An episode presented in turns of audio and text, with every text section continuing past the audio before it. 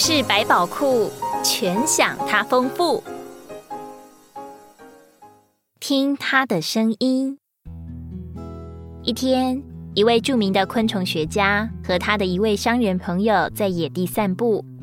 突然，昆虫学家停下脚步，向附近的树林里去，像在寻找一件东西。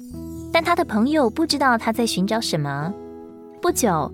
昆虫学家找到看起来像是蟋蟀的小虫，给他的朋友看，并说他听见那只虫的鸣叫声，所以止步去寻找。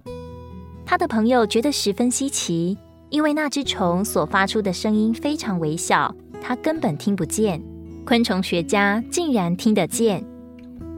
不久，他们离开野地，走在热闹马路旁的人行道上，那位商人也忽然止步。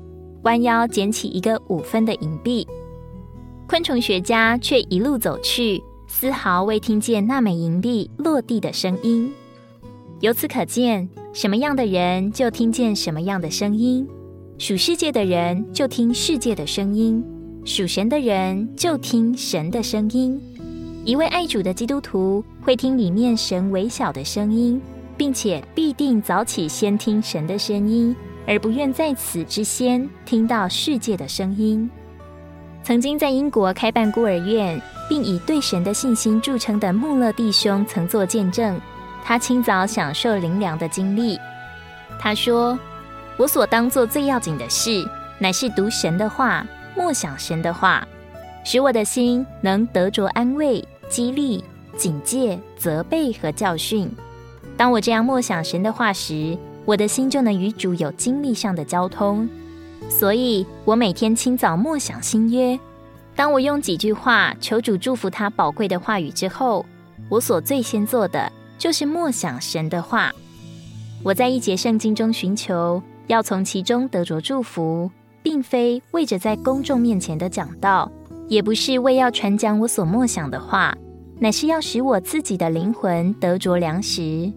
我所遇见不改变的结果，就是几分钟之后，我就开始认罪，或者感谢，或者代祷，或者恳求。这样做的结果，天天都有许多的认罪、感谢、恳求或代祷调和在我的默想里，使我里面的人常有一种能感觉得出来的滋养和供应。到了早餐时间，很少有例外的，我心的光景，如果不是喜乐。就是平安。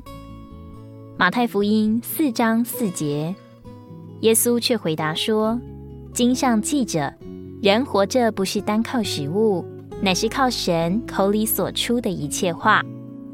神的儿女每天早晨所当做的第一件事，就是要为着他里面的人去得粮食。我们外面的人不能不吃东西而做工，照样。”每天早晨，我们里面的人也当有粮食。什么是里面的人的粮食呢？乃是神的话。